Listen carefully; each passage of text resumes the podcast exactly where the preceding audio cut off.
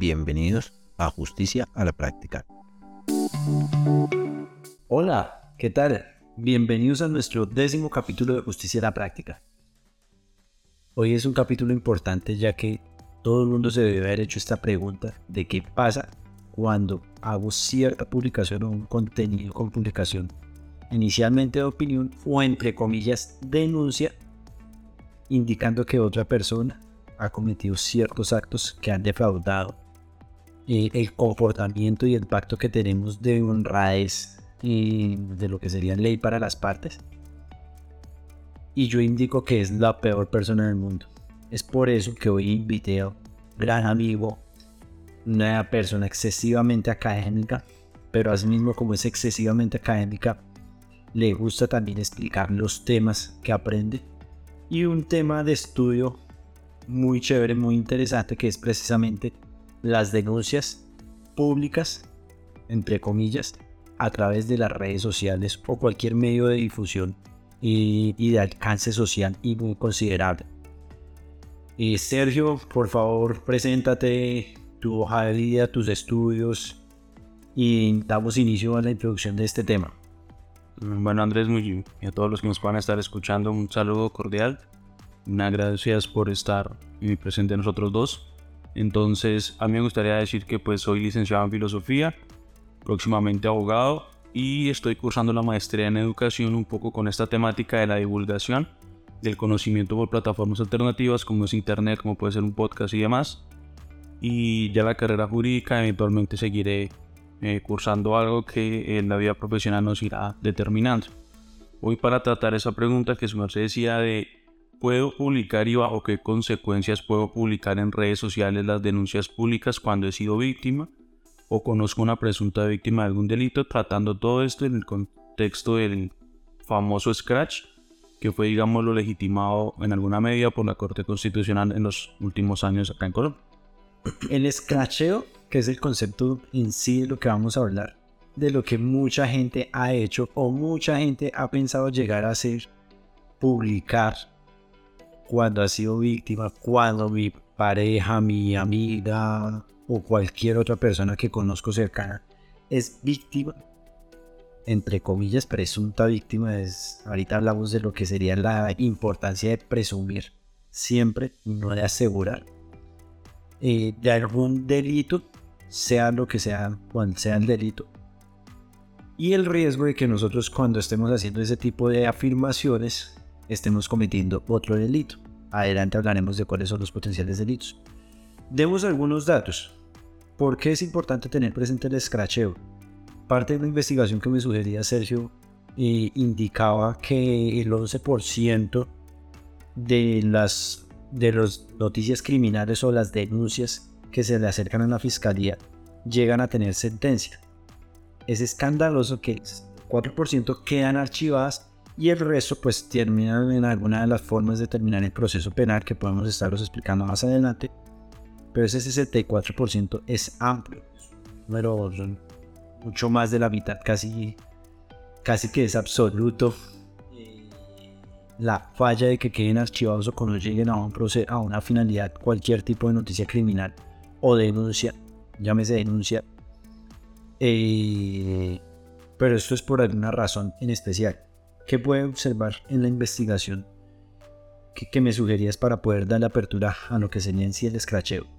Sí, digamos que esta investigación que eh, la Corporación Excelencia en la Justicia y las estadísticas de la Fiscalía y el DANE han venido recopilando recientemente nos dicen que la mayoría de las noticias criminales, dígase denuncia, dígase querella, eh, pueden llegar a terminar en cuestiones muy diferentes a la sentencia que lo que la mayoría de las personas que acuden a la Administración de Justicia pretenden. Ahora, nosotros defendemos la presunción de inocencia, las garantías del procesado, que si no hay material suficiente, que si el delito prescribió, que si la acción penal eh, se extinguió, no debería pues continuarse con la persecución penal. Sin embargo, lo que este dato en relación al escracheo nos dice es que de las totalidades de denuncias y querellas que se presentan en Colombia, más de la mitad, un número significativo de, de estos procesos quedan archivados, o sea que no llegan a avanzar en un proceso penal. Y muchas de las personas quedan con ese sinsabor, con esa sensación de injusticia hoy que su caso no fue tomado en cuenta con la premura, con la necesidad que ellos manifestaban y dicen, el Estado colombiano me está fallando porque no administra justicia. Eso es lo que un 64% de las personas podrían pensar.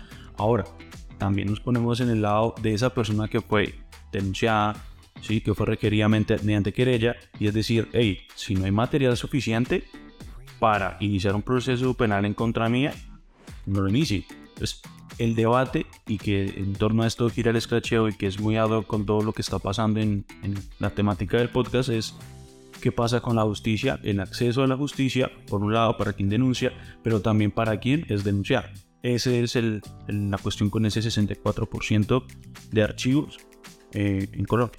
Un espacio que brinda la plataforma de serbijurídicos.com.co. Puedes comunicarte al 316-488-1034. Y es que administrar justicia no es solo llegar y yo me siento lastimado por otra persona o por una institución y llego y le digo a otra institución del Estado, esto está pasando y no le doy pruebas y no solo digo me siento lastimado. Ya necesito que lo condenen. Eso no es administrar justicia. Recordemos nuestro primer capítulo y precisamente también lo que, lo que hablaba Sergio, que el Estado falla y por lo tanto empieza uno a tener una percepción de injusticia, porque no está fallando como uno quiere. Pero asimismo también hablábamos con nuestro primer invitado al podcast de que la injusticia en sí es parte de la sensación porque nos sentimos abandonados por el Estado. Pero también hay que tener presente que se puede cometer una injusticia hacia el otro.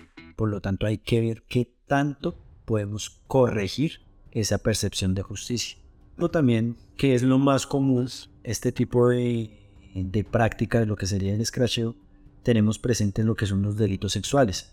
Hay una práctica mayoritaria, no es absoluta porque se puede ver en otros contextos, sino es mayoritaria, de denunciar algún tipo de delito sexual, ya sea desde lo que conocemos popularmente como tocamientos, eh, actos injuriosos, entre comillas, a cualquiera de los dos géneros, o incluso ya más delicados como lo son pues las violaciones.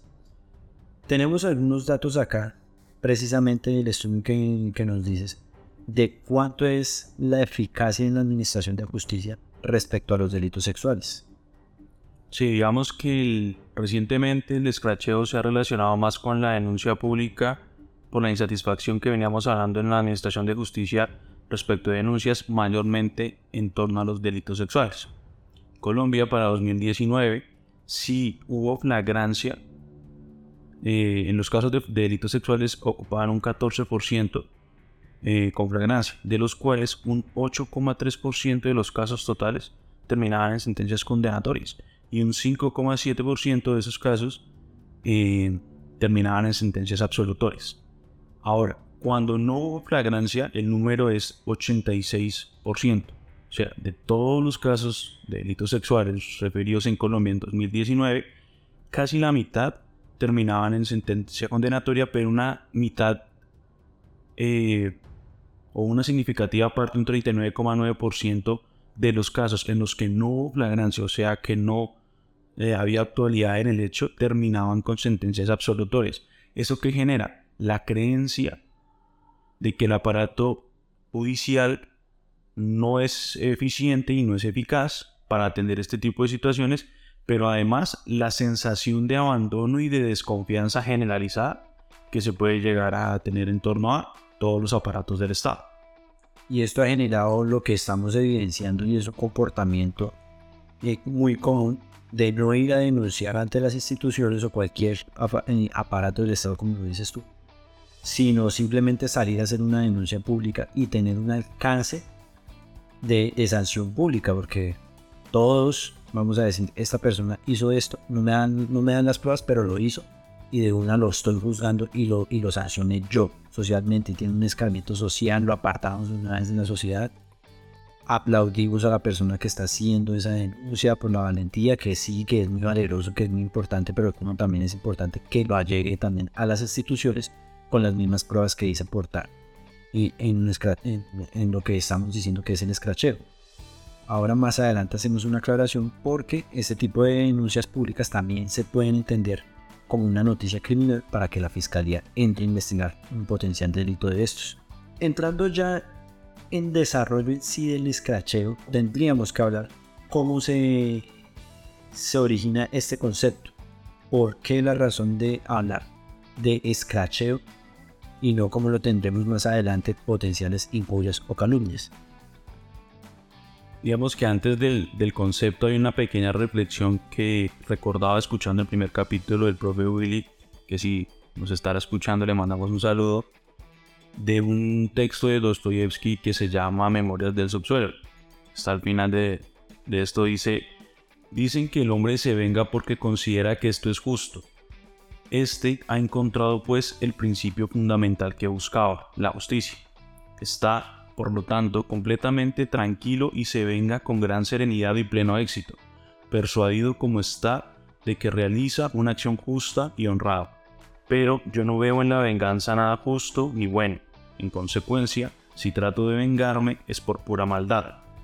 Entonces, el tema de entender cómo definir y cómo acercarnos al concepto de justicia es muy importante.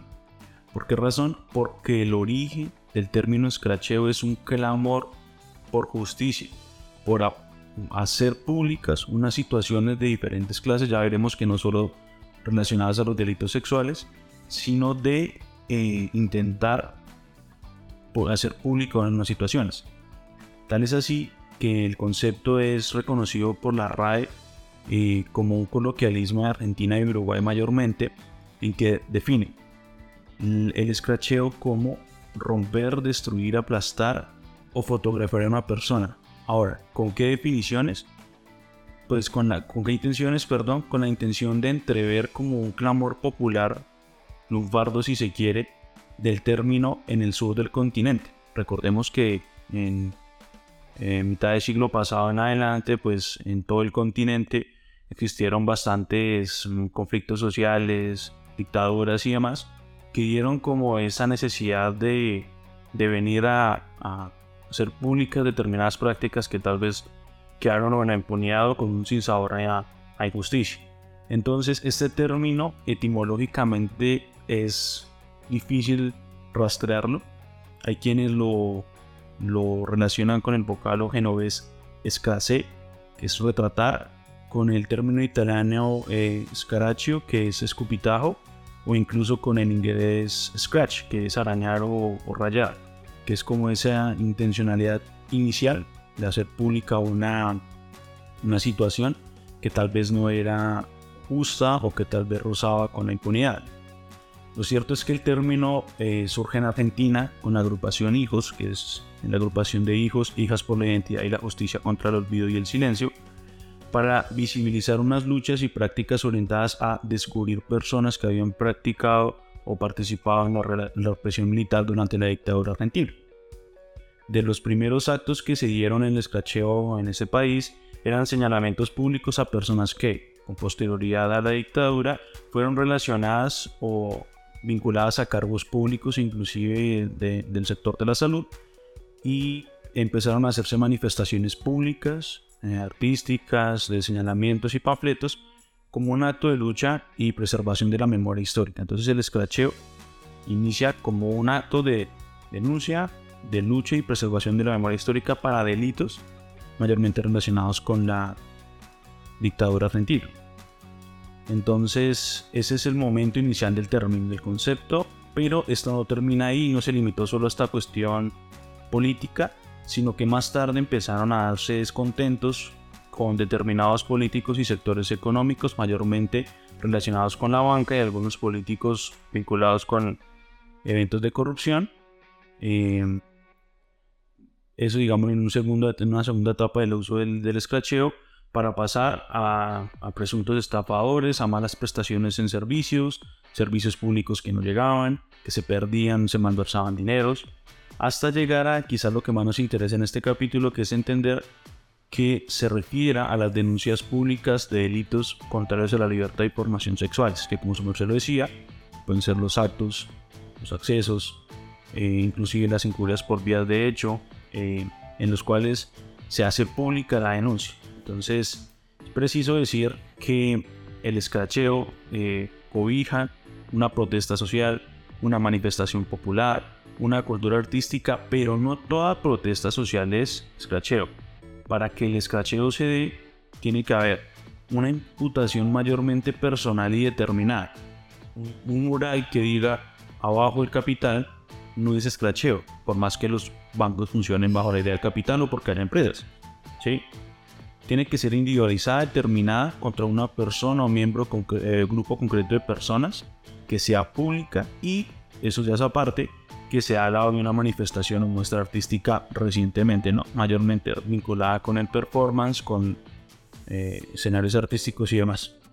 Eso también lo podemos incluir hasta en la música cuando un artista da alguna idea de lo que considera es cierta conducta de algunas personas. Pero acá genera dos preguntas claves, ya que también lo estábamos hablando al inicio del programa, la importancia de la presunción. ¿Qué pasa con la presunción de inocencia?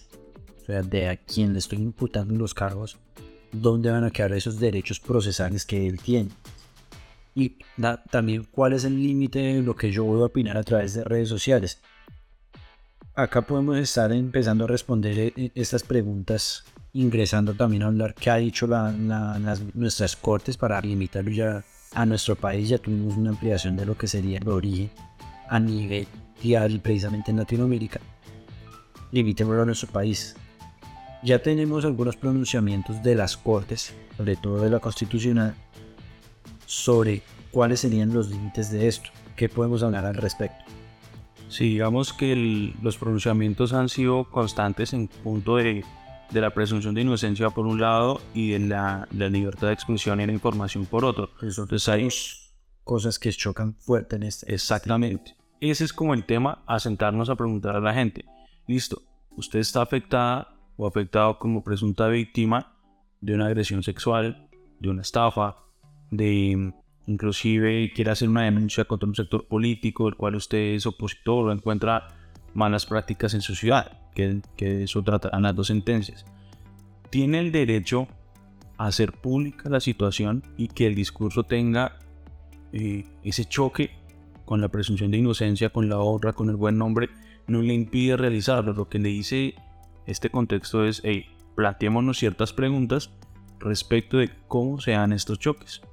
¿Por qué? Porque es muy común que en Colombia eh, con el, surgimiento de las redes sociales, del Internet, eh, del crecimiento de grupos feministas de visibilización de cuestiones de género, se han intensificado estas prácticas de hacer públicas denuncias y la gente se pone en el otro lado y pregunta, ¿la persona que es denunciada públicamente qué? ¿Le protege algún derecho? ¿Hay algún límite a la denuncia? ¿Puede ser arbitrario o por el contrario ese derecho es tan grande que no permitiría pues que la denuncia se hiciera. La Corte Constitucional abordó ese tema y hizo un juicio de ponderación en dos sentencias de tutela recientemente. Obviamente las sentencias de tutela tienen un alcance más limitado que una sentencia de constitucionalidad de unificación. Sin embargo, hacen un recuento de sentencias C y SU en punto de, de la presunción de inocencia, buen nombre, la honra, la dignidad humana y también de la libertad de expresión y libertad de información en dos sentencias, digamos, recientes que han sido recogidas eh, por el debate popular, que son las sentencias T275 del 18 de agosto de 2021 con ponencia de la magistrada Paola Mosquera y la sentencia T061 del 24 de febrero de 2022 con ponencia del magistrado Alberto Rojas Reyes. Decir que también la Corte Suprema ha hecho mención a situaciones de este estilo, sin embargo el concepto de escracheo fue ya como tal abordado en este par de sentencias que eventualmente serán hito y, y intuimos que constituirán una línea jurisprudencial bastante fuerte al respecto. No sé si empezamos hablando un poco de, de las temáticas que se tratan en estas dos sentencias, siempre con la pregunta, parece como presunta víctima, pero también como presunto victimario y pregunte qué derechos le asisten a usted de cara a las manifestaciones en redes sociales. Esto incluso lo podemos llevar hasta un tema mucho más amplio, que de pronto lo, llenamos un poquito más adelante, que es la popularidad de decir en ciertas figuras políticas adjudican algún comportamiento o pertenencia a ciertos grupos. Correcto. De ahí empezamos a decir, pero si uno, está, si uno ya tiene una sentencia o si fue vinculado y fue eh, juzgado por eso, y el otro tiene un proceso, pero nunca ha tenido la sentencia que realmente lo, lo tenga presente en ese grupo, ¿hasta qué límite entonces va a llegar mi opinión personal, la opinión de un colectivo, ya sea eh, eh, político, ya sea de activismo o ya sea de creencias en sí eh, sociales? ¿Hasta qué límite van a llegar eso? Eso en algo macro. Ahora llevo algo pequeño y se lo puedo poner en contextos de un caso que inició cuando yo, comencé a asesorar, que me llegó. Una chica de un momento a otro publica a través de redes sociales que su expareja la noche anterior, el día anterior, en horas de la, madrugada, la agredió, le reventó la boca, publica las fotos en el escándalo que obviamente genera el impacto de mucha sangre y hace que se viral- viralice exageradamente rápido esto. Tal así que la chica de paso de tener 500 seguidores en Instagram, eso se puede hacer mediante una herramienta de tracking a tener 50.000 seguidores en menos de una semana, porque se viralizó excesivamente es, esa publicación.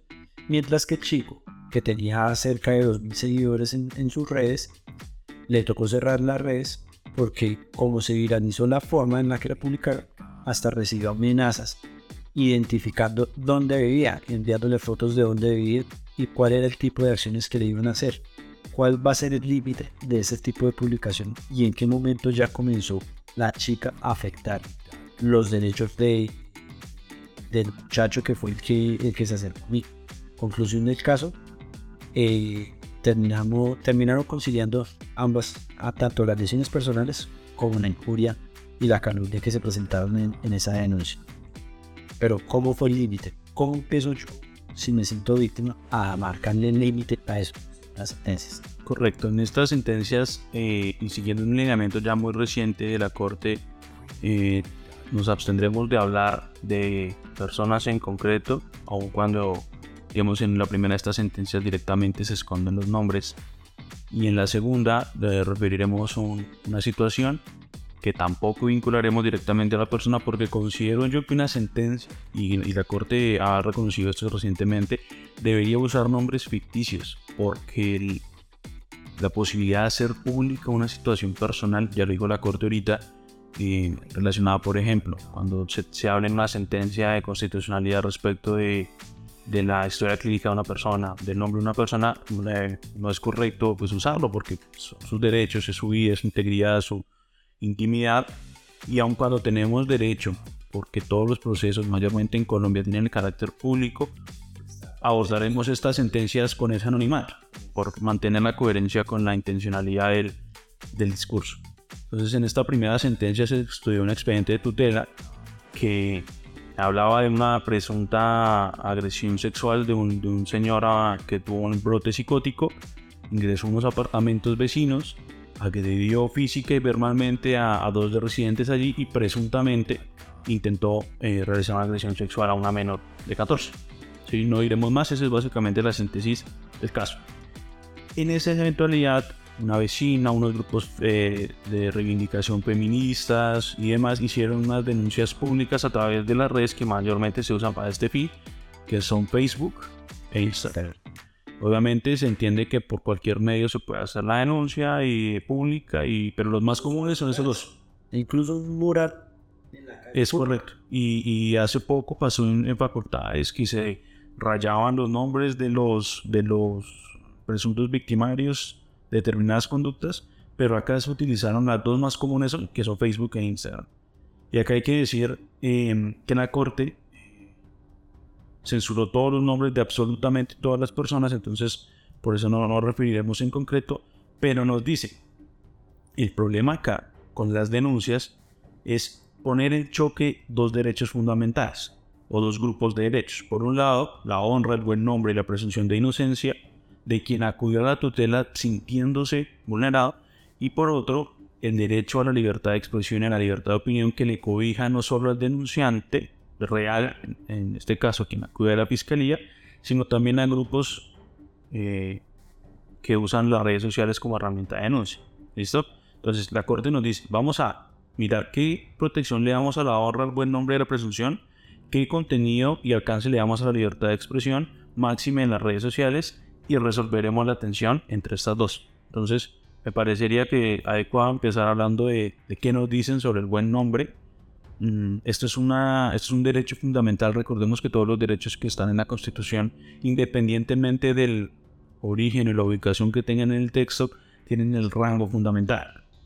Por eso cuando los, los derechos entran en conflicto y son de este rango, eh, se tiene que ponderar.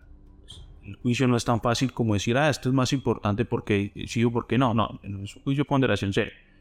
Entonces, el buen nombre es la reputación, dice la Corte, es la reputación, buena fama, el mérito o la apreciación que los miembros de la sociedad le otorgan a una persona por sus asuntos relacionales.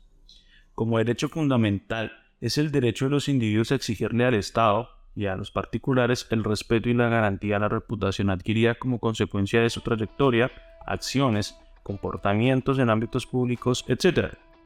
Y protege contra los ataques que restrinjan exclusivamente la protección de la persona en el ámbito público o colectivo.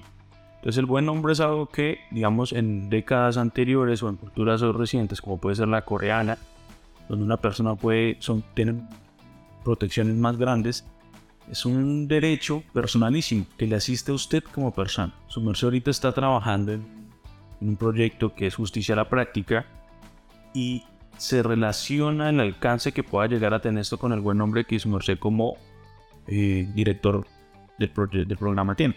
Entonces es algo que usted puede llegar a estimar no solo moralmente, sino patrimonialmente. Pero el derecho es personalísimo. El buen nombre de Andrés Sánchez es suyo no es de nadie más. O sea, entendiendo que estoy hablando de su merced, ¿no? Y no es un derecho considerado a priori, o sea, su merced no nació con ese derecho. No todos nacen, no, nadie nace con el buen nombre, pero tampoco con el mal nombre. Por eso el hijo de un gran criminal históricamente no puede decir, hey, cogió las mañas del papá, cogió las mañas de la mamá. No, el buen nombre no es a priori, como dice la corte, sino obedece a la reputación y estima social que se adquiere como resultado de las conductas irreprochables que los individuos realizan en la esfera pública. O sea, se gana. Palabras más, palabras menos. Y la Corte lo dice, el buen nombre, la honra, tienen mérito. Muchos criticamos los discursos del mérito, sin embargo, en este caso, digamos, lo podemos coincidir que el buen nombre es algo que se gana. El derecho a la vida le asiste a usted como persona siempre independientemente de lo que usted quiera, piense o haga. Un espacio que brinda la plataforma de serpijurídicos.com.co. Puedes comunicarte al 316-488-1034. Más allá del simple hecho de por nacer, porque tenemos derecho a la vida cuando ya se tiene certeza de que va a nacer. Que es la protección al, al naciturus o al, a la vida expectante que viene. Correcto. Esa es una garantía a priori. No se ha constituido aún y ya se le está protegiendo. El derecho al, buen nombre se tiene que constituir y labrar en el tiempo. Por eso es más común que quien se sienta verdaderamente aludido es una persona mayor, de trayectoria económica, de trayectoria social, de donde gentes que no quiera o que pretenda eh, con mayor fuerza proteger este, este derecho, que se ve vulnerado por la divulgación injustificada de información falsa, errónea y tergiversada sobre el individuo que no tiene fundamento en su propia conducta pública y que menoscaba su patrimonio moral, socava su prestigio y desdibuja su imagen frente a la colectividad social. Ese es el buen nombre. Derecho que no se gana, sino que, perdón, que no se otorga por nacimiento, sino que es un derecho que hay que elaborar. Sí, que uno vaya diciendo, lo podemos tener también en similar, que se está hablando mucho a través de redes sociales, lo que es la construcción de marca personal. Correcto. ¿Quién construye cómo lo reconoce el resto de la sociedad. Entonces, seguido a eso, el derecho fundamental pues a la honra es en, como el segundo punto que toca la Corte Constitucional en esta sentencia que va de la mano con el buen nombre, pero que no es lo mismo, y nos dice que la honra es la estimación o deferencia con la que cada persona debe ser tenida por los demás miembros de la colectividad que le conocen y le tratan en razón de la dignidad humana. Digamos que la honra va de la mano, pero es un poco más o amplía el espectro de valoración más a qué estimación o diferencia le puede llegar a tener la persona de la colectividad a la que pertenece.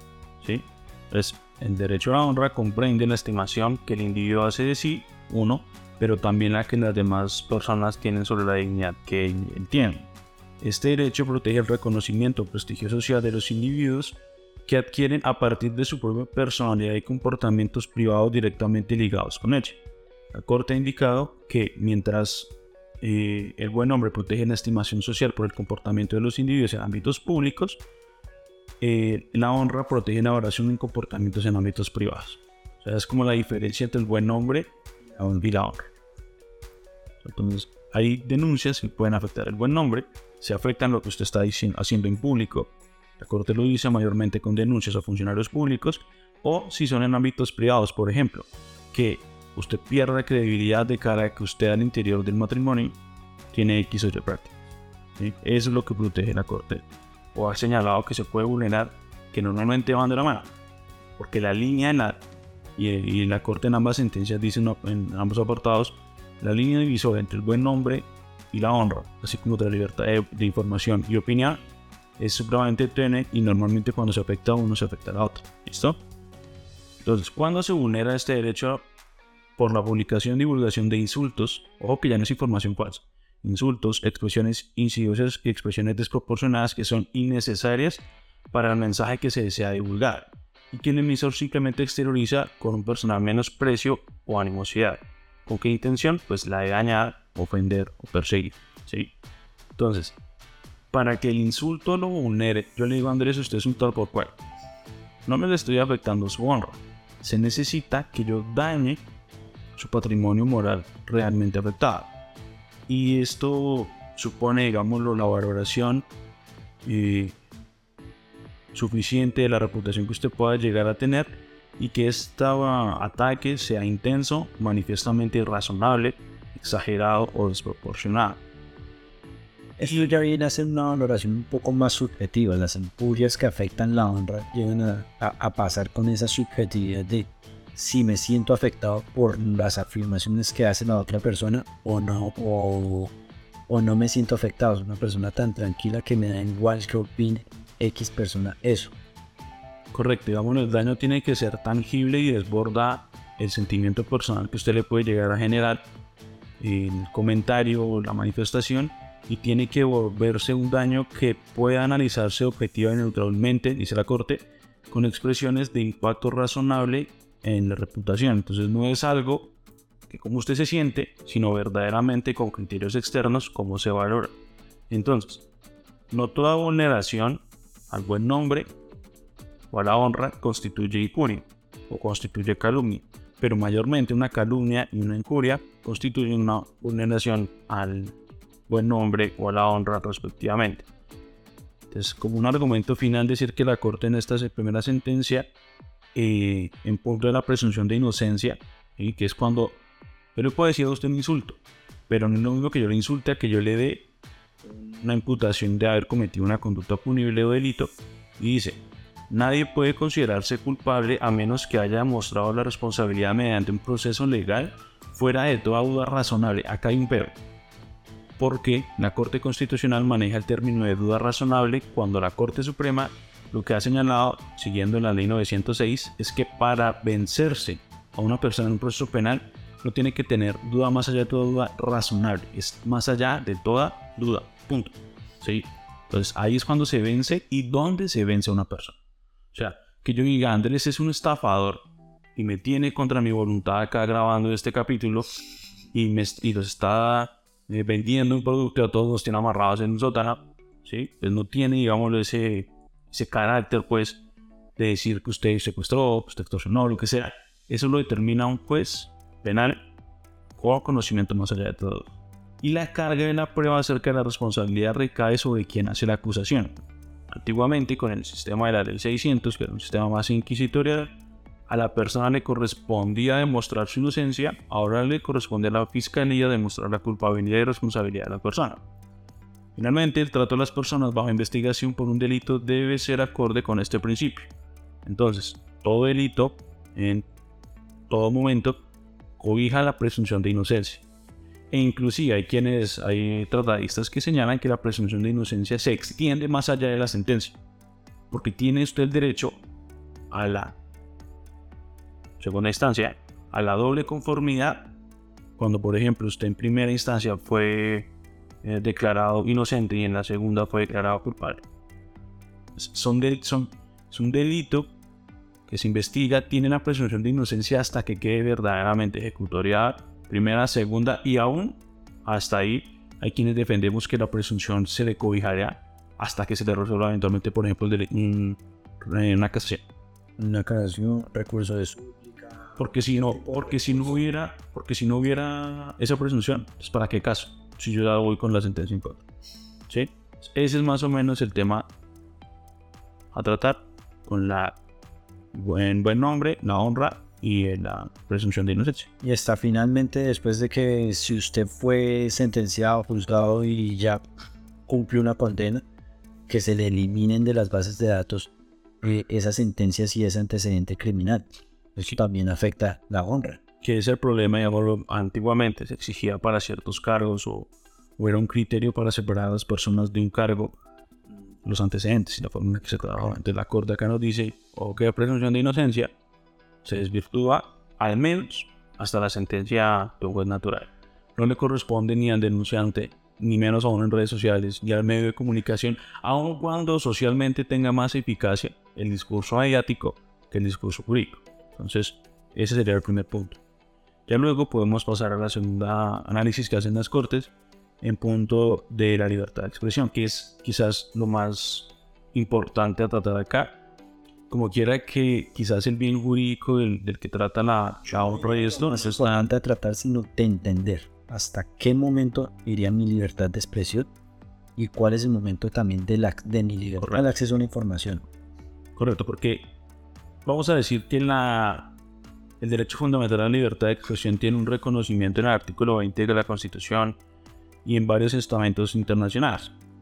Y es entendido como el derecho de toda persona, bien sea natural o jurídica, a expresar y difundir su pensamiento y opinión, a informar y recibir información veraz e imparcial, y a, fundar medios masivos de comunicación. Es un pilar esencial de la sociedad democrática porque garantiza el libre flujo de ideas, opiniones y afirmaciones, y es un instrumento de control pacífico del ejercicio arbitrario de los poderes públicos, privados y sociales, porque siempre se dice la forma de ejercer, resistencia a ciertos modelos de poder y ciertas prácticas de poder mínimo es el pensamiento y es el discurso. Ah, que no tengan una relevancia material es otra cosa, pero usted debe tener el derecho a pensar y decir lo que quiera. Tal es así que este derecho a la libertad de expresión tiene dos dimensiones. Una personal que protege el derecho a pensar por cuenta propia y a expresar y difundir con otros los pensamientos a través de cualquier medio que se considere apropiado. Esta dimensión garantiza la libertad de escoger el tono y la manera de expresarse, lo cual implica que existe una presunción de cobertura de, que, de toda expresión, ¿sí? de cualquier contenido y forma que se pueda llegar a usar. O sea, a nadie podemos obligar a pensar o amar de, eh, de una manera, pero sí se le puede condicionar. La pregunta es, cuando nosotros pensamos, ¿lo pensamos de manera libre o lo hacemos pensado y sujeto determinado por nuestras condiciones? Es de reflexión filosófica muy fuerte y en este momento jurídico pues diría que hay ciertas condiciones cuando uno cumple las normas que ya han limitado cómo piensa uno y cómo se va a comportar. Correcto, entonces lo que dice la Corte es indistintamente del motivo que funde su pensamiento, tiene derecho a tenerlo. Y no puede ser juzgado al interior de su esfera por eso. Por eso, ejemplo, derecho penal de, autor con el derecho penal de acto. Yo puedo pensar en este momento, le voy a robar a Andrés el computador, le voy a hallar lo que quiera y eso no me convierte en criminal. Ah, inclusive con el tema de los delitos sexuales.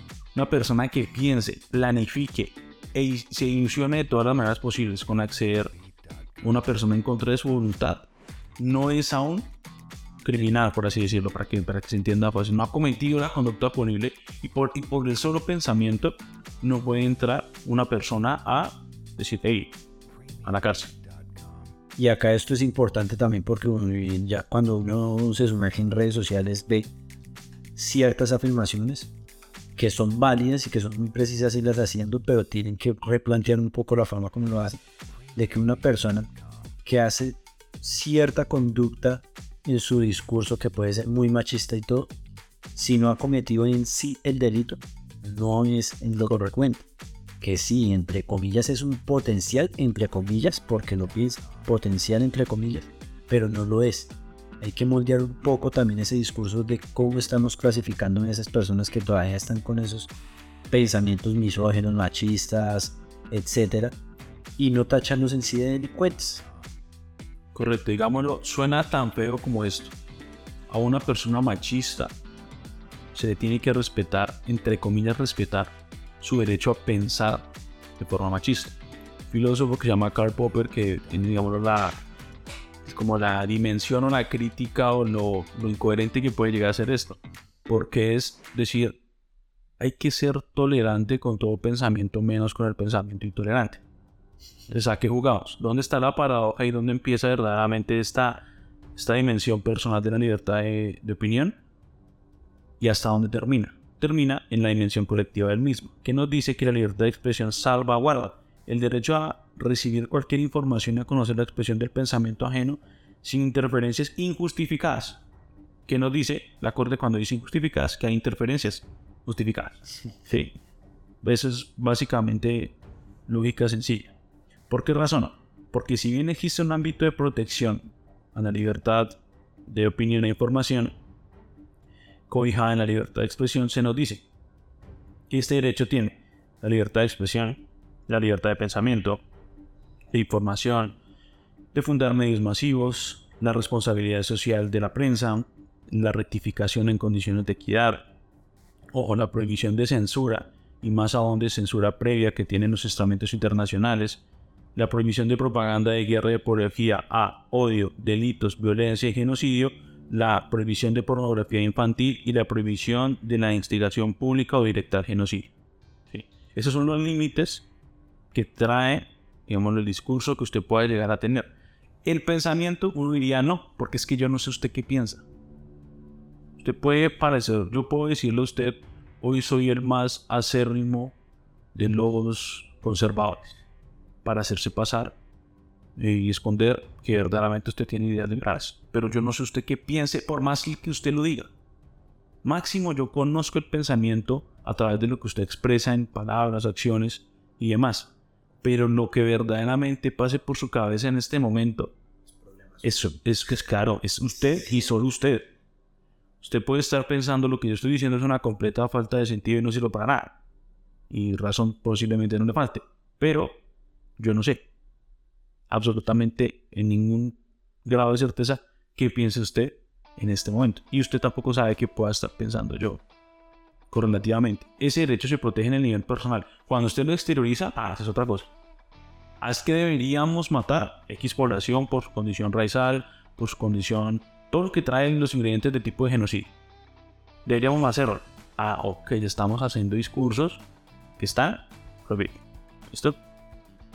Y nos trae la corte finalmente para terminar es, ¿qué pasa con la información y la opinión? Son dos cosas diferentes. Que es más importante entender en este, en este espectro. Todos tenemos derecho a acceder a información. Correcto. Que esa información tenga sesgos, ya sean tipos de confirmación por opiniones diversas, eh, ya sean sesgos subjetivos a través de la opinión que la persona de hecho, en un capítulo lo vamos a hablar más adelante con, una comunicadora social. Los mismos comunicadores sociales son humanos y están también sujetos de tener sus sesgos personales cuando están eh, compartiendo información. Hay que tener presente también eso. Es donde se empieza a rayar este, eh, estos límites de la libertad de expresión en el acceso a la información. Correcto. Porque es, sea esta pregunta, Alguna vez en un ejercicio académico le decía a unos estudiantes, si un árbol cae en el bosque, hace ruido. Entonces empiezan a, entonces empiezan a preguntar, a preguntar. Si no hay nadie, ¿quién lo escucha? ¿Sí? Si el árbol, el árbol cae, igualmente hace ruido. Pero si no hay nadie, cómo surge el concepto de ruido, respondían. Y una que me, me pareció interesante era la manifestación de una estudiante que me decía, hay alguien, entonces ¿quién pregunta? En el solo ejercicio teórico ya suponemos la presencia de alguien. Y esa cuestión me llevó a pensar, siempre hay intereses, a entender una, una tradición filosófica, siempre hay intereses personales y colectivos. Personales, los sesgos de que usted habla, que puedo tener yo, de no, que tengo yo y que tiene usted, pero también sesgos colectivos. Ejemplo, justicia a la práctica tiene un sesgo de que pueda recibir o que pueda no recibir al interior de su podcast, o el espectador, o el tiempo, o semana, o cualquier medio masivo de comunicación tiene un interés político, económico, personal, social y demás. Pero la información tiene ese reconocimiento de orden legal. ¿Por qué? Para controlar el hecho de que protege el derecho de las personas a informarse y a recibir información veraz e imparcial, o al menos lo mayor, el mayor grado de imparcialidad que se pueda. Entonces, así como las expresiones que tienen como propósito informar a la audiencia sobre hechos y eventos y acontecimientos, o sea, digámoslo, solamente comunicar un suceso, eh, ¿aún en eso hay un sesgo? Sí, sí lo puede haber. Pero exige la Constitución y la Corte que sea menor. ¿En qué sentido? En que se neutralice todos los factores externos para poder controlar el aspecto.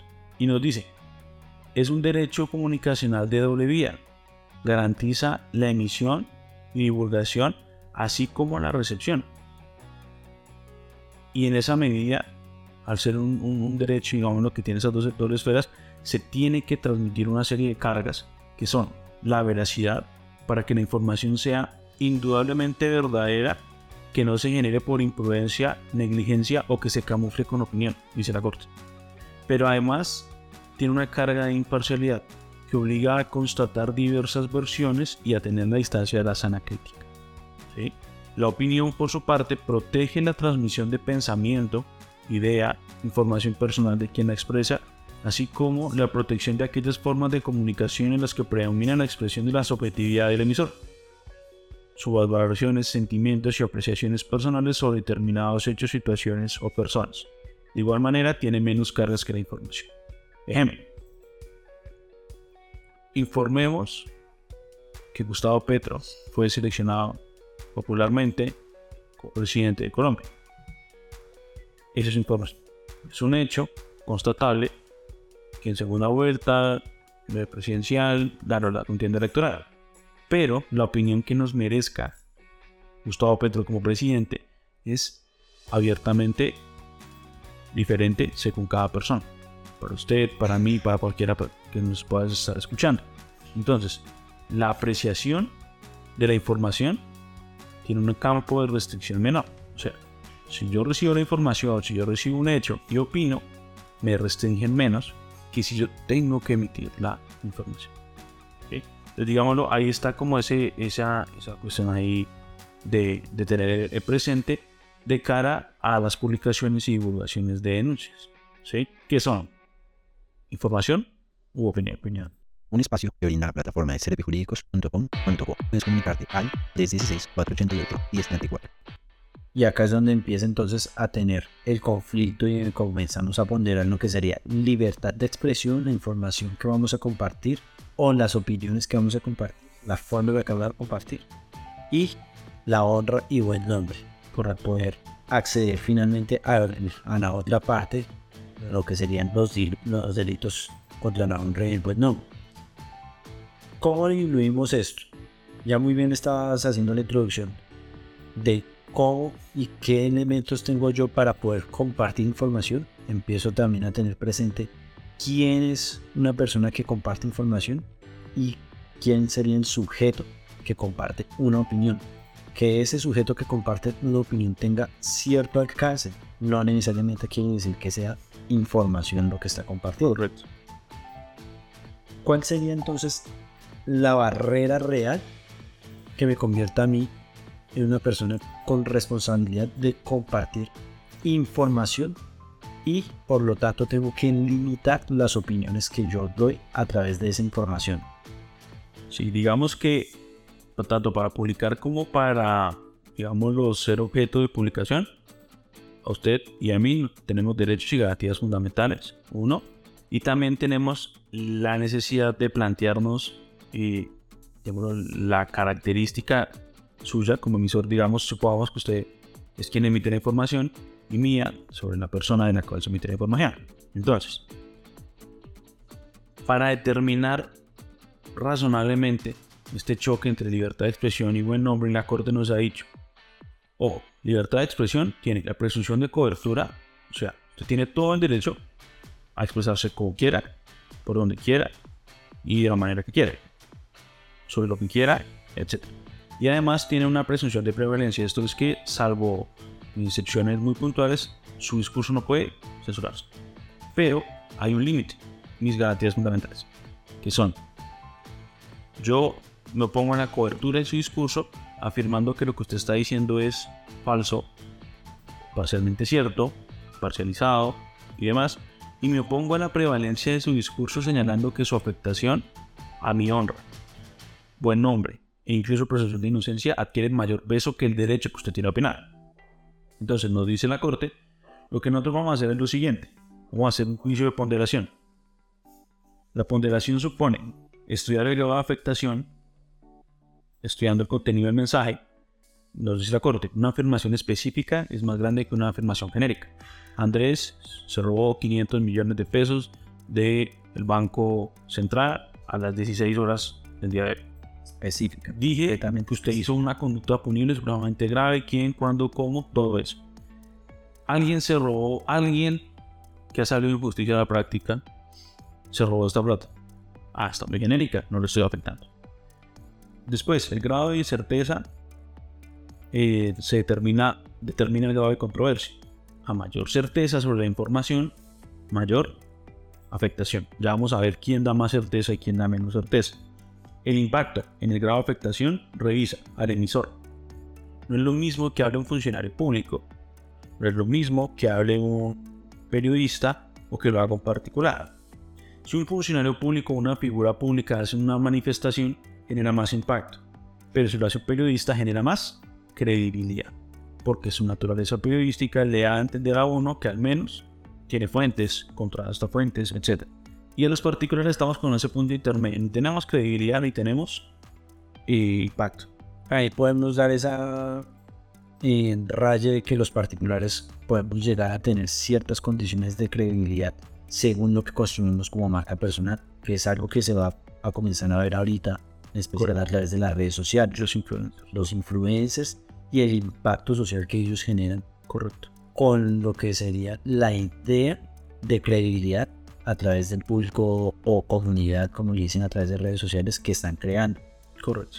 Entonces eso es como el entender que cuando ya me vuelvo yo influencer, adquiero ese grado de impacto porque hay gente que me sigue. Cambio, si mi cuenta de Twitter tiene 50 personas que me siguen, pues no tengo el mismo impacto de alguien que tiene 500 mil personas. Después se estudia el sujeto afectado o hay gente que tiene protección reforzada o que se puede encontrar en debilidad manifiesta respecto de quien se hace el discurso. O sea, no puedo yo hacer un salto y omitir ese tipo de datos en el iPad. También hay que decir el medio que se usa, sobre más que yo sabrá, hay información que es categoría buscable y encontrable que usa la Corte Constitucional. Hay cosas que son más fáciles de encontrar. Por ejemplo, si usted googlea el nombre de determinadas personas, hace lo primero que le sale es una presunta denuncia que tuvo y no que ya fue absuelta inclusive en casación. ¿Sí? Ahora, la periodicidad finalmente nos dice que si una publicación es más periódica o sea más constante, por ejemplo, semana genera un menor grado de afectación, pero a mayor periodicidad, mayor afectación. Suponga usted que usted tiene un noticiero que sale una vez al mes y es supremamente visto esa noticia va a generar más afectación que si ese noticiero fuera diario. ¿Sí? Si fuera un pesquín. Finalmente, decide estudiar el grado de protección, es decir, la calidad del titular. Ojo, si usted es periodista, tiene una protección reforzada, pero correlativamente a esa protección, tiene que cuidar su discurso con la carga de velocidad y parcialidad. Finalmente, particulares funcionarios públicos tienen unas menores cargas por un lado, en el caso del particular, así como una limitación a lo que uno pueda estar diciendo. No es lo mismo que hable yo como persona particular a que lo haga como alcalde, por ejemplo, de Bogotá. O como presidente de un equipo de fútbol. Si hago una declaración tiene mayor impacto. La faceta de opinión que se use. Si usted opina, tiene más libertad que si usted informa. Aun cuando mayormente una opinión trae detrás de sí algo de información y una información, por poquita que traiga, trae un sesgo que nos habla de opinión. Finalmente, el contenido, hay que ver eh, que eh, hay contenido de información reforzada, por ejemplo, cuando se trata de, de las manifestaciones periodísticas o hay contenido prohibido. Por ejemplo, si usted hace algo de apología al genocidio, su discurso será totalmente eh, sepultado. La, la, última sentencia lo que nos hace es decir y abordar un poco más en torno a los funcionarios públicos que trataba esta sentencia sobre un profesor de Universidad Nacional eh, vinculado a una serie de denuncias eh, públicas y de panfletos y demás en la sentencia T061 de 2022, de las cuales ya quien quiera consultar encontrará directamente los nombres, pero nos dice que hay unos discursos em, del servidor público que tienen una relevancia cuando ellos están en funciones están correlativos al, discurso correlativo a su cargo. Tienen unas limitaciones fuertes o el profesor tiene libertad de cátedra, sí, en su cátedra. Pero en el ejercicio quizás una función pública puede ser ser decano de la Universidad Nacional, por ejemplo, de una universidad grande, la que sea, y la manifestación que pueda llegar a ser cambia. Porque ya no está hablando como catedrático, como persona, y particular, sino con esa categoría especial. Y acá entonces damos lo que en sí sería la apertura a entender los delitos contra la integridad moral, ya sea la honra, el buen nombre o lo que conocemos en el Código Penal, la injuria y la calumnia.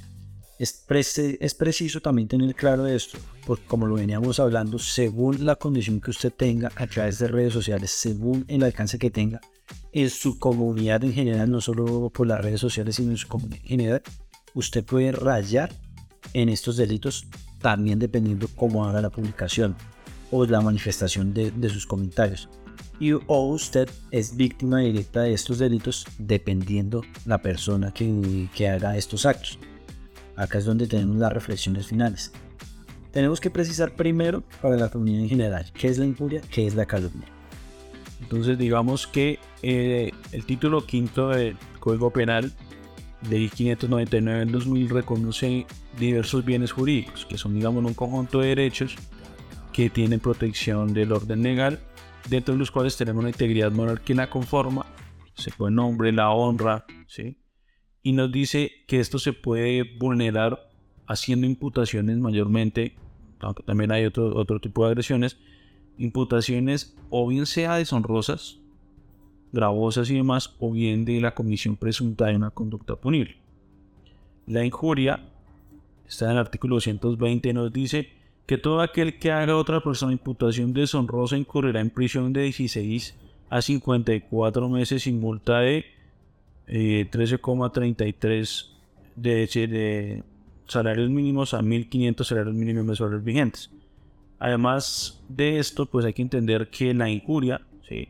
precisa no solo la imputación deshonrosa o que usted se sienta afectado, sino una valoración objetiva, lo que lo reconoce ahorita la Corte, que haga de algo que se llama el animus injuriandi o injuriandi, que es como esa conciencia o intencionalidad de generar un daño a través de la imputación. ¿sí? Ahí se estudiarán injurias recíprocas, eh, eh por vía de hecho, que puede ser, por ejemplo, como se entiende hoy en día esos tocamientos en, vía pública y demás, a, a la borde o hacia la espera con el derecho, con los, la gobernación sexual. Y la calumnia, acto seguido, es en el artículo 221, como una memotecnia, siempre digo yo que, que pensar que solo existe una calumnia, digámoslo, pero pues entonces es como más gravosa, que es decir, que es imputar también falsamente a otro una conducta típica. Cuando hablamos de conducta típica es delito. Se incurrirá en prisión de 16 a 72 meses. ¿sí? ¿Qué es esto? Andrés es un estafador porque en su negocio me pide, etc. Eso sería calumniar a una persona. Usted es un asesino, usted es un violador. Entonces la publicación tiene ese límite de decirle a las personas que lo hagan y usted lo ve mayormente, presuntamente. Ahora se curan en salud con el presuntamente. Sin embargo, eh, aun cuando uno tiene que reconocer el valor central de la víctima, ¿sí? el, papel central de un proceso penal, pues no es la víctima, es procesado, es el acusado. En el escarnio público, la figura del juez, del fiscal, del Ministerio Público, que en otros países como en México la Fiscalía es el Ministerio Público, mm, se desdibuja que a usted sometió al escarnio público de cómo lo acusa. Y si usted no tiene el mismo grado de difusión que, por ejemplo, una persona con 500 mil seguidores o con determinadas condiciones, por más que usted en el proceso penal le siga cobijando la presunción de inocencia en el espacio público, es una cosa diferente. Entonces, ¿qué abogamos algunos? Que no se debería, o que es una de las conductas típicas que está hoy eh, en tela de juicio decir que siga siendo delito y pensar que sea, por ejemplo, de ámbitos de la responsabilidad civil o, delitos un poco menos tendientes a despenalizarse, porque no generan ese grado de afectación como para que el derecho penal llegue directamente. Si la mayoría de estas situaciones se resuelven conciliando con eh, mecanismos alternativos, porque es el, es el 11% lo que está llegando con resistencia. Correcto porque hay muchos casos que no ameritan la injerencia del derecho penal. Ah, es que me dijo, pues terminar haciendo una indemnización del orden civil, quizás la solución más adecuada y es uno descongestione despachos, nos quite cargas para que muchos casos que ameritarían llevarse al proceso penal tengan la disponibilidad del Estado para tratarse, del Estado en punto de la persecución penal. Ahora, en muchos países el, el orden de la incurria en la calumnia está en, en, el aspecto civil como una indemnización, como una reparación civil, pero hay países que aún así tienen más gravosas las penas. En Corea, por ejemplo, la pena contra las injurias y la calumnia son supremamente más altas que en Colombia y se tramitan por procesos más rigurosos. Tal es así que en Colombia la injuria y calumnia pertenecen a esos delitos llamados querellables que se tramitan, digamos, por un proceso más corto, más sencillo, que tienen menos tiempo para poner la, entre comillas, denuncia que se entiende como querella. Correcto. Y, que da la inmediatez de que lo que está buscando usted es, ya, pues, señor fiscal, llame a la otra parte y demuestren que yo estoy cometiendo esas acciones, o si no, pues solucionemos eso. Correcto. No hay presencia en ese primer instante, no hay presencia de ir a presentar a la otra parte ante pues. Y entonces dice uno, con la denuncia se puede estar generando daños, pero la Corte nos señaló a la mujer, por ejemplo, feminista del grupo de la red social vinculada en esta primera sentencia, dice, no, usted tiene el derecho de denunciarlo. Cumple con las cargas de imparcialidad, de veracidad, acá no hay censura previa, acá no va a haber eh, limitación a la difusión, pero cumpla con estas cargas. Ahora, ¿cuáles son las cargas? Las cargas son veracidad. Por ejemplo, yo puedo poner una denuncia pública y decir, ya denuncié ante la fiscalía esta comisión, pero ojo, coloque que es presunto. Ojo, no coloque fotos de familiares, como pasa en el caso acá con la mamá del, del, primer, del primer evento estudiado. No, foto de la mamá. Datos que se considerarían sensibles en una vía data que se considerarían sensibles o, o semisensibles de, de, acceso público, números de contacto, correcto. redes sociales, direcciones, correcto. ¿Qué pasó? Caso se, se alcanzó a postear en donde vivía en la ubicación y es donde raya estas conductas. Entonces hay que entender que estamos en un contexto en el que han, adquirido mucha fuerza los movimientos como el Me Too, como el Yo Te Creo Hermana en Argentina, em, que en la parte social legítimamente tienen toda su, su fundamentación y que, y que, y que, eso, y que hay que alentarlos y que hay que alentarlos para todo tipo de personas para todo tipo de personas, sea de género que sea, la identidad que sea, etc. Eso nunca debería tener injerencia en el proceso penal. Pero si raya en la publicación con el o respete la presunción de inocencia. Por eso ahorita ya muchas publicaciones van con el presunto. ¿Sí? Y lo hacen más los colectivos feministas que ya entendieron porque varias de ellas presentaron buenos textos acompañando las, las situaciones que hacían la, la, Corte como de sus opiniones y, y argumentos en torno a estas sentencias y entienden que si bien es cierto es necesario hacer una denuncia, también es necesario hacer la carga de imparcialidad y la carga de veracidad en la medida de lo posible. Siempre es bueno entender que escracheo tiene estas cargas independiente del delito que hagamos. Que mayormente hoy se use con agresiones sexuales no quiere decir que la publicación en Facebook que te lo vendo barato de estafador no tenga ese carácter. O un servidor público está robando las vidas. Eso tiene las cargas según si usted está informando o según si usted está opinando. Hay que tener esa, esa reflexión también presente. Y ya cerrando y entendiendo este tema es muy importante, invitaría también a la audiencia, especialmente estudiantes de filosofía y derecho, a, a, que sigan el canal de acá Sergio, mi colega, ya que él también está presente creando su contenido. Sergio da información de cómo empezar a acceder a tu contenido, a tus clases, tanto de filosofía como de derecho, derecho penal, que es lo que más estás trabajando. Entonces ahí eh, a nosotros nos pueden encontrar a mí personalmente como eh, Sergio Castillo Clases, en las cuales estamos haciendo unas temáticas de filosofía, filosofía antigua de ahorita inicialmente, lógica, un curso de Derecho Penal General y también eh, pueden buscarnos en, en, Arista Consultoría, en la cual estamos trabajando en contenido quizás a futuro de, del orden más jurídico, preparación de exámenes de Estado como los de la SNCIMO, la Fiscalía, y las convocatorias así para que puedan adquirir, digamos, un acceso a la divulgación jurídica que de la mano con servijurídicos y con justicia a la práctica, pues obviamente extenderemos eh, tipos de programas y espacios académicos que nos permitan acceder a este discurso tan complejo y tan complicado que es el discurso jurídico. Bueno, no siendo más, muchas gracias. Gracias también a la oficina Arista eh, que ha prestado sus instalaciones y conocimiento eh, de este que es el primer programa de varios que trabajaremos con ellos, colaboración con ellos y espero que muchos más y siguientes temporadas con otros espacios académicos que, que también tenemos presente iniciar a construir también desde servicios jurídicos. Eh, no siendo más, dejamos la invitación a todos los que nos escuchan de que opinen a través de las redes sociales, ya sean de servicios jurídicos, de Arista Consultorías, eh, en cualquiera de los espacios. Ya desde esta semana estamos presentes jurídicos también en LinkedIn para cualquier tipo de información que, que deseen a nivel profesional, consultas a nivel profesional.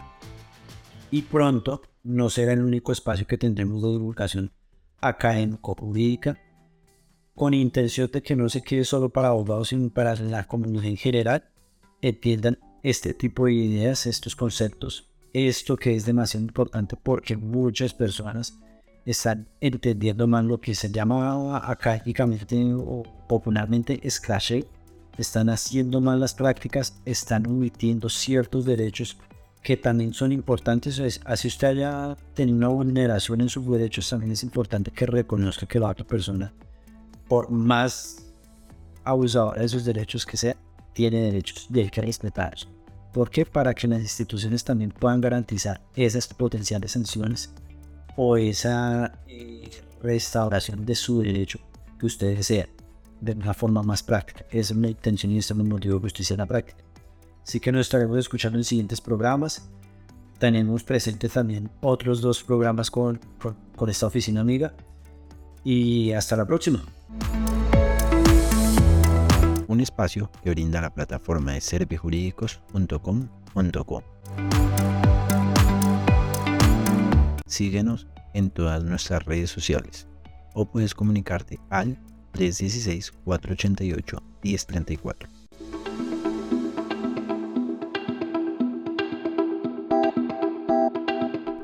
No olvides compartir nuestro contenido, así podrá llegar a muchos más oyentes.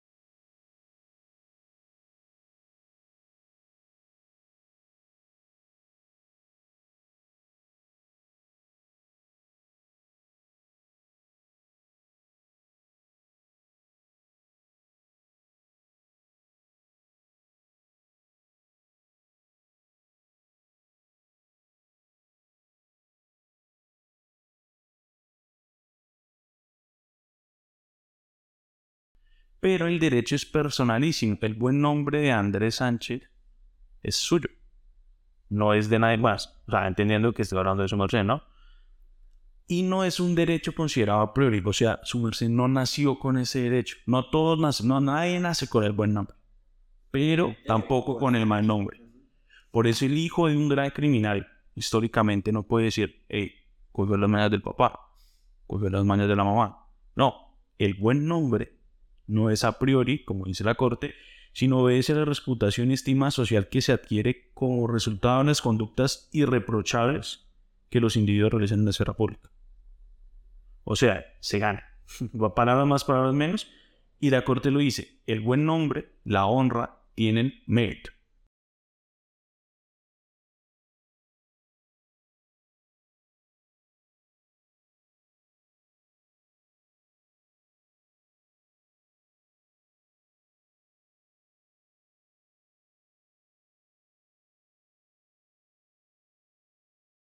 Nadie puede considerarse culpable a menos que haya demostrado la responsabilidad mediante un proceso legal fuera de toda duda razonable. Acá hay un pero. Porque la Corte Constitucional maneja el término de duda razonable cuando la Corte Suprema lo que ha señalado, siguiendo la ley 906, es que para vencerse a una persona en un proceso penal no tiene que tener duda más allá de toda duda razonable. Es más allá de toda duda. Punto. ¿Sí? Entonces ahí es cuando se vence y dónde se vence a una persona. O sea, que yo diga, Andrés es un estafador y me tiene contra mi voluntad acá grabando este capítulo y, me, y los está eh, vendiendo un producto a todos los tiene amarrados en un sótano, ¿sí? Pues no tiene, digamos, ese, ese carácter, pues, de decir que usted secuestró, que usted extorsionó, lo que sea. Eso lo determina un juez penal con conocimiento más allá de todo. Y la carga de la prueba acerca de la responsabilidad recae sobre quien hace la acusación.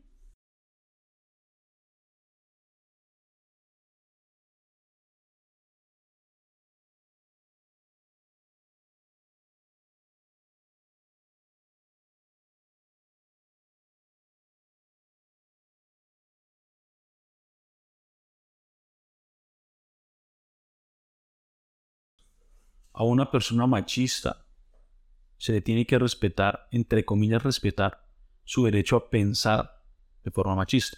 Filósofo que se llama Karl Popper, que tiene, digamos, la, es como la dimensión o la crítica o lo, lo incoherente que puede llegar a ser esto.